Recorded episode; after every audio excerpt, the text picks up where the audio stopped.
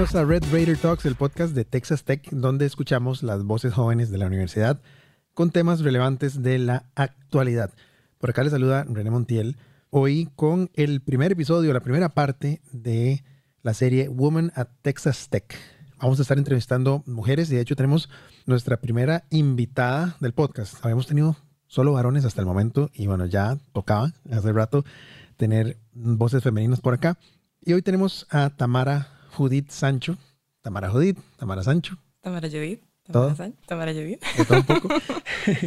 Tamara es ganadora del premio Women Impact Tech 2021, que es pues un premio que se da a proyectos STEM fundamentados en mujeres con proyección nacional, educativos, eh, en el tema STEM y demás. Entonces, Tamara, bueno, tuvo este proyecto que llamó Atenea y hoy nos va a contar un poco al respecto. Pero Tamara, vos, bueno, primero, gracias por estar acá con nosotros. gracias a vos por invitarme también. Vos tenés como un trasfondo de muchos tipos. Primero estuviste en el tema de informática, ¿no? En el cole. Contanos un poco de eso. Sí, bueno, yo me gradué en el 2016 de informática en desarrollo y a partir de ahí pues yo empecé a trabajar ¿verdad? en la parte de tecnología, pero mi vida dio un giro muy grande cuando empecé a ser líder en proyectos de informática y aprendí un poquito más de cómo llevar mi liderazgo a través de proyectos y apliqué para una beca en la universidad, en la ULACIT específicamente, y pues me la dieron. Entonces para mí fue increíble poder tener esa oportunidad de liderazgo y a partir de ahí pues me gradué de publicidad en el 2019 y desde ahí pues empecé a trabajar en una agencia de publicidad. También trabajé un tiempo para Texas Tech en algunos proyectos de comunicación y a partir de ahí seguí y ahora soy profe hace tres años en colegio técnico como profesora de informática en la parte de publicidad. Exacto, entonces también, o sea, empezaste primero informática, después publi, después docencia. Exacto. Ahí encontraste eh, pues una vocación también por enseñar y, por dar clases en el mismo colegio donde saliste. Sí, eso fue lo mágico. Yo tenía 19 años y tenía que dar clases a estudiantes de 18. ¿Y qué viste ahí? ¿Qué viste cuando estabas dando clases? Que por ahí agujeros o faltas de cosas que había a nivel educativo y a nivel este, pues de formación. Yo lo experimentaba desde el cole, ¿verdad? Cuando tenía 17 compañeros hombres y éramos dos mujeres y algunas se tuvieron que ir. Y yo siempre me pregunté por qué se tienen que ir de informática, qué está mm. pasando. Y ahí detecté que siempre había una debilidad y es que no había como esa representación femenina en la parte de que yo estaba, mm. pero no era un problema de informática o tech, era un problema que yo notaba a nivel educativo y no existía ese espacio de sororidad entre mujeres, sino que siempre era como un odio y estoy a los hombres cerca, ¿verdad? Y todos juntos y yo decía, ¿qué sucede siempre con las mujeres que nos llevamos tan mal, ¿verdad? Y siempre tuve esa incógnita. Y a partir de ahí yo como profe en ese momento empecé a crear clubes, a motivar a estudiantes a hacer cosas, a hacer hackathons o proyectos de innovación rápida. Trabajé con un profesor que se llama Jason que me ayudó un montón a crear esas iniciativas. Entonces me apoyé con alguien y a partir de ahí me di cuenta que el agujero estaba en que no se estaba expandiendo oportunidades específicamente para mujeres. No habían proyectos de empoderamiento femenino a nivel educativo. Y tal vez las voces estaban como calladas o silenciadas. Entonces quise dar voz a estudiantes para crear algo diferente. ¿Notaste tal vez un desinterés en, el tema de tecnologías, en el tema de STEM? Sí, claro. Tal vez por la, por la crianza, ¿verdad? Porque todo socialmente pues no se, no se fomenta tanto. Sí, nos dicen mucho, ¿verdad? Que como mujeres tenemos ese sesgo todavía de que informática es muy difícil o que la lógica solamente la gente muy inteligente, lo cual es ¿verdad? Demasiado vivo, la inteligencia es increíblemente diversa. Entonces ahí aprendí desde ese momento que el sesgo estaba en que no estaban confiando en sus habilidades, tenían como ese miedo de no poder expresar a los demás lo que querían porque alguien más les decía, no, es que usted tiene que ir mejorar este camino y se quedaban silenciadas, como que ese dolor se quedaba en el pecho y nadie nunca más se lo sacaba. Claro, ahí surge el tema de crear Atenea. Exactamente. Lo llevas, bueno, estuviste también en Texas Tech llevando algunas eh, capacitaciones, ¿verdad? En el Woman at Woman. Women Texas Tech. Eso mismo de lo que estamos hablando hoy, Women Texas Tech. Y ahí surge el tema de Atenea. ¿En qué consiste? Sí. Que, o tienen varias aristas, pero ¿cuál es, ¿cómo lo definirías? Atenea se define como un proyecto de empoderamiento femenino para potenciar habilidades STEM. Pero ha crecido tanto al punto donde las estudiantes son mentoras y son líderes y liderazas ellas mismas para ayudar a otros estudiantes. Lo increíble es que es un proyecto liderado por mujeres donde participan hombres y mujeres. Entonces es como la primera oportunidad de trabajar con estudiantes que quieren hacer algo diferente y participar de un lugar donde pueden ser y estar. El domingo pasado tuvimos nuestra primera participación en una hackathon, ¿verdad? A nivel del IMISID, del INAMU. Entonces son una comunidad de estudiantes que dicen, hagamos algo diferente, participemos y hagámoslo. No durmamos todo el domingo para hacer algo diferente. Educativamente están cargados de materias y exámenes, pero lo están haciendo. Entonces es ahí donde despierta el interés de crear una comunidad como Atenea. Contanos qué es una hackathon, para la gente que no no lo ubica tanto. Uy, sí, es que a mí, me, encantan. Yo, una vez estuve en una, eh, no participando, pero cubriendo el evento, grabando. Eh, fue en Limón, de hecho, y sí me acuerdo que había tiendas de campaña. Es increíble. Era de mujeres también, todas las chicas durmiendo ahí y, creando sus proyectos. Pero contanos vos este, un poco más cómo lo definirías. Súper. Yo siempre digo, la palabra hackathon viene de hack y maratón. Hace unos años, de hecho, hombres informáticos se reúnen en un cuarto a crear una solución para hackear un sistema. Durante tres días, los no comen, no duermen, solamente están pegados en la compu. Y de ahí viene la palabra hack y maratón algo muy difícil a una corta distancia o corto periodo de tiempo. Entonces, pues Hackathon viene a hacer eso, una competencia muy similar a lo que hizo Texas Tech con Women Impact Tech, donde trabajan proyectos en una corta distancia y tienen que resolver problemas para desafíos humanos increíbles, ¿verdad? Que potencian diferentes habilidades o que ayudan a la exploración en específico, digamos. Eso es, una hackathon. Y Atenea, el proyecto Atenea fomenta este tipo de espacios. Exactamente. Ellas participan porque quieren. Yo nada más les dije como, miran, está esto acá, ¿qué les parece? Yo como que trato de llevar, filtrar todo lo que existe como líder, ¿verdad? Como facilitadora, porque siempre como profe les digo a mis alumnos, como yo no puedo ser profe de algo que todavía estoy aprendiendo. Mm. Me cuesta mucho llamarme a mi profe todavía y yo creo que la parte de Atenea es eso, que cualquiera pueda enseñar algo. Y a mí me encantaría, desde que estoy trabajando, en algún momento que la gente se dé cuenta de eso, que todo el mundo puede enseñar algo y dentro de mm. Atenea las chicas se dan cuenta de eso cuando dan charlas o potencian a otras, ¿verdad? Claro, y también esas son oportunidades para que la gente, en este caso las chicas, entren en el proceso, lo disfruten, ¿verdad? Y, no, y creo que le quita un poco lo, intimidante que se le pone a veces a estos temas. Sí, claro. Ellas sienten como una naturalidad. Es que esa mm. palabra me encanta. Ellas lo hacen y participan y también hay chicos que se unen. En Hackathon participaron chicos también con ellas. Y David es uno de los estudiantes que tenemos ahí y él siempre está apoyando. Entonces, esa parte de unidad de mujeres y hombres y que todos de verdad tenemos la capacidad de hacer las cosas, se da, no es un anuncio, ay, qué bonito, ¿verdad? Ay, empoderemos a la mujer y tal, sino que se da esa acción, no es solamente un papel, ¿verdad? Que se dice ahí, que se empodera a la mujer. Exacto, se, se hace de manera muy práctica. Exactamente. En este momento Atenea está implementado en este cole, ¿cuál cole es? Este es Don Bosco, Don Bosco. En, Don Bosco. Y el plan, ¿cuál sería? ¿Cuál es la visión a futuro? Uy, esa visión me encanta. Eh, realmente yo creo que las chicas saben y a nivel nacional lo sabemos, todo colegio a nivel, ya sea que esté en una zona vulnerable o no, sea que sea técnico o no, sea que privado o no, merecería tener la oportunidad de crear esos espacios. Entonces, a mí me encantaría poder llevar a Atenea como una metodología educativa, donde realmente se aplique este proceso a el plan de estudios, donde mm. realmente tengamos un espacio donde en cada cole existan chicas de Atenea y hombres ateneando. Entonces se meten ahí y participan y hay este núcleo de personas que hacen algo diferente.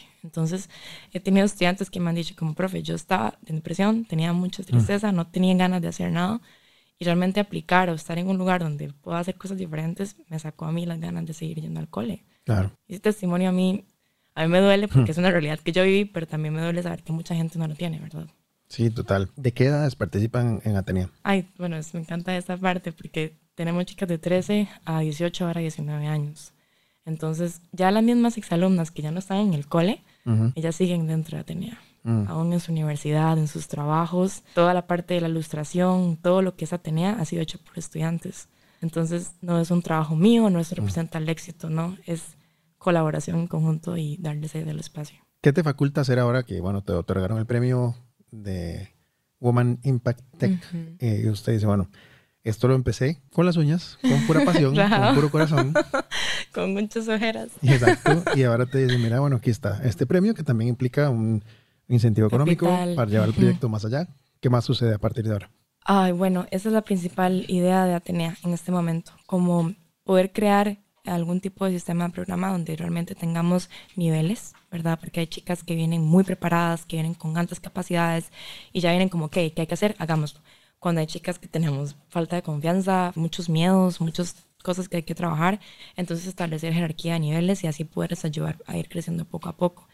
El plan uno es establecer niveles, el dos es trabajar con algunos aliados o empresas para que más personas puedan dar charlas y motivar. Después de Atenea y el premio recibí dos correos como me gustaría participar. Entonces hasta el CONICIT está involucrado. Entonces mm. se crecen esas oportunidades, ¿verdad? Entonces ahí yo quiero como establecer esas alianzas donde tengamos programas y certifiquemos a las chicas en cosas que ellas no pueden pagar, mm. ¿verdad? Está, por ejemplo, este tema de Scrum, metodologías ágiles, certificaciones que son muy caras y me encantaría que más empresas escuchen, vean la propuesta y se pueda establecer planes para que más estudiantes tengan esas capacidades, ¿verdad? Mm, decías eh, antes de que empezáramos el podcast que aparte de STEM o STEAM también para involucrar las artes, Exacto. También hay otras habilidades que Atenea toma en cuenta. ¿Cuáles son ellas? Exacto. Ay, qué lindo que menciones eso. Son ocho habilidades porque eran ocho mentoras. Mm. Entonces, en una reunión, en un almuerzo, en 40 minutos que teníamos para almorzar y para definir qué carajos hacer, les dije, vamos a ver, cada una va a entender una habilidad y se va a representar en esa habilidad. Entonces, son empatía, sororidad, exponencialidad, estrategia, lógica y básicamente como ellas con otras habilidades hacen como las ocho habilidades de Atenea. Mm. Atenea es la de mitología griega, es la diosa de las habilidades, de la mm. sabiduría, de la guerra. Mm. Entonces la metáfora siempre fue creada para eso, para decirles a ellas, prepárense para la guerra porque esto va a ser complicado, pero vamos a tener habilidades que nos van a llevar a ello. Sí, el, nombre en sí es súper empoderante. Ah, sí, claro. Es, increíble. Demasiado poderoso el nombre de Atenea para, para el proyecto. Gracias. Eh, ¿Cómo se ve el, día de una chica Atenea cuando llega al cole? De 13 años y dice, bueno, llegué al cole y hoy tengo, ¿qué tengo con Atenea hoy? Bueno, ahorita es diferente, ¿verdad? Porque René es presencial, es virtual, es como muy loco el asunto, ¿verdad? Ha cambiado. ha cambiado mucho, pero sí siempre les digo como llegan al cole, cumplen con sus trabajos, si en presencialidad, si no se van, porque duran cuatro horas en el cole. Entonces el trabajo mucho es en la casa, ¿verdad? La idea de una Atenea es que tenga la capacidad de tener un proyecto ella, la mayoría de Ateneas ilustran, mm. tienen un proyecto de empoderamiento, una tiene un canal de YouTube donde eh, hace como videos, ¿verdad? Entonces cada una tiene una, una habilidad diferente. Otras trabajan para la radio en el colegio y dan anuncios en la radio, escriben blogs. Entonces cada una tiene algo que la hace diferente. Entonces en Atenea lo que buscamos es que trabajen las habilidades y que una quite, quien quita el quite que puedan trabajar en ese emprendimiento, ¿verdad? Otra Atenea, por ejemplo, tiene un emprendimiento de brazaletes. Mm. Entonces eso las caracteriza. Súper distinto. Sí, es... Darle el espacio a cada una para que desarrolle lo que tiene, ¿verdad? Este interés. Exacto. Y en conjunto se pueden hacer hackathons, como te digo, crear empresas, crear modelos, pero a veces no lo necesitan por salud mental. A veces es como que tú nada más llegar a un momento donde conozco a alguien, una chica o un amigo que me, lo conoce en este proyecto y que de una u otra manera lo contacto para preferencias y en el futuro hacer algo juntos, ¿verdad?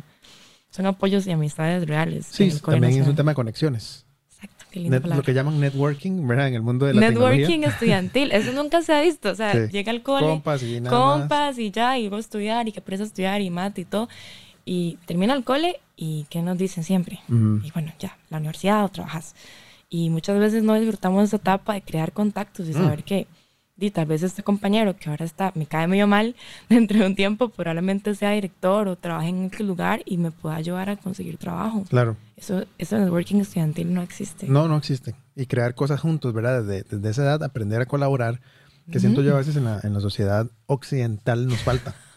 Muchas veces. Exacto, es individualista. muy individualistas en el país también, ¿verdad? Entonces, desde ahí empezar a buscar esas capacidades de colaborar. En eso los hackatones, ¿verdad? sí.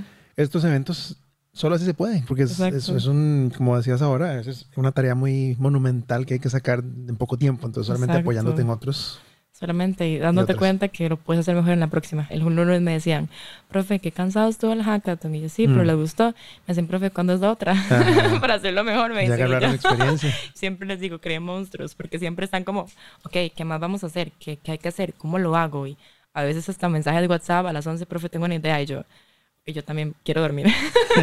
a veces hay que frenar esas ideas para que ellos bajen a, llegar a un punto donde puedan hacer realidad y no se obsesionen tanto y tampoco lo dejen tirado. Vos desde muy joven empezaste con una causa, digamos, una causa eh, muy clara, ¿verdad? Un propósito. Tal vez hay gente de acá que nos escucha, tal vez son estudiantes de Texas Tech, tal vez no.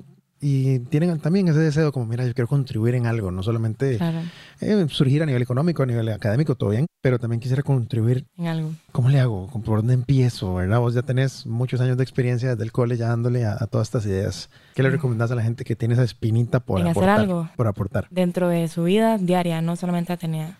Sí, sí, en general. Wow, en general, yo creo que lo más importante es saber que si no lo hago ya, mm. no lo voy a hacer nunca. Y yo siempre doy un consejo de que si fuera fácil todo el mundo lo haría. Mm. Realmente las cosas más difíciles, que son más difíciles, que es un salto a, no lo sé, con Atenea yo jamás pensé en hacer algo para lucrar o generar. Yo nada más dije, quiero hacer algo con una misión tan fuerte mm. que yo me sienta feliz toda la noche y se diga, juro que hoy viví y vi lo mejor que pude hacer todos los días. Entonces creo que ese propósito, llegar a un punto donde uno se acueste y diga, hoy di lo mejor que pude y a veces uno ocupa un consejo ahí, busca en Google cómo crear una empresa. O sea, no. A veces uno no se ocupa saber qué lo hace despertarse y qué lo hace así como motivarse y encontrar eso y es experimentando. Es como dicen ahí, y fallando un montón y, y yo he fallado un montón de veces, claro. Claro. Claro. Esa es la parte donde uno aprende, yo siento. Sí, claro. Si todo fuera de una vez así, como perfecto, no aprendes. no, no llegas a... Bueno, pues me inspiraste un montón. Qué Me quería tomar, me siento así como con la endorfinas y dopamina hasta arriba. Eso me han dicho mucho. Yo, yo soy muy adicta a la parte de neurociencia. Y siempre que me dicen, como profe, tengo mucho estrés, y yo, ok, cortisol, que combate cortisol, oxitocina, vaya un abrazo a alguien. En un mundo antes de la pandemia, ¿verdad? Sí, exacto. Pero antes esas cosas se dan. Entonces, a mí sí me gusta, creo que la energía que yo tengo es y todos tenemos una energía diferente, se tiene que transmitir así libremente.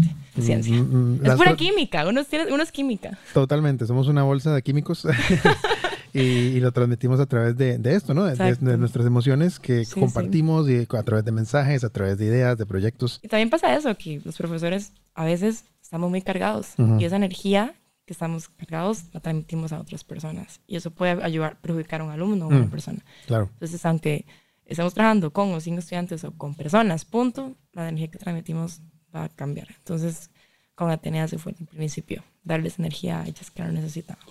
Buenísimo, gracias Tamara por acompañarnos hoy. A ustedes también. ¿Alguna palabra final que quieras decirle al público de Red Raider Talks? Ah, Red Raider Talks, eh, dream big, punto. Como dicen, es el anuncio, hay que pensar en grande y seguirlo, seguirlo intentando. ¿Pueden apoyar a Atenea de alguna forma la gente? Sí, tenemos un Instagram, tenemos red.atenea y ahí pues hemos recibido como, queremos participar en esto, quiero dar una charla de esto o patrocinadores que también están como detrás, empresas que se han interesado por participar en la parte STEAM.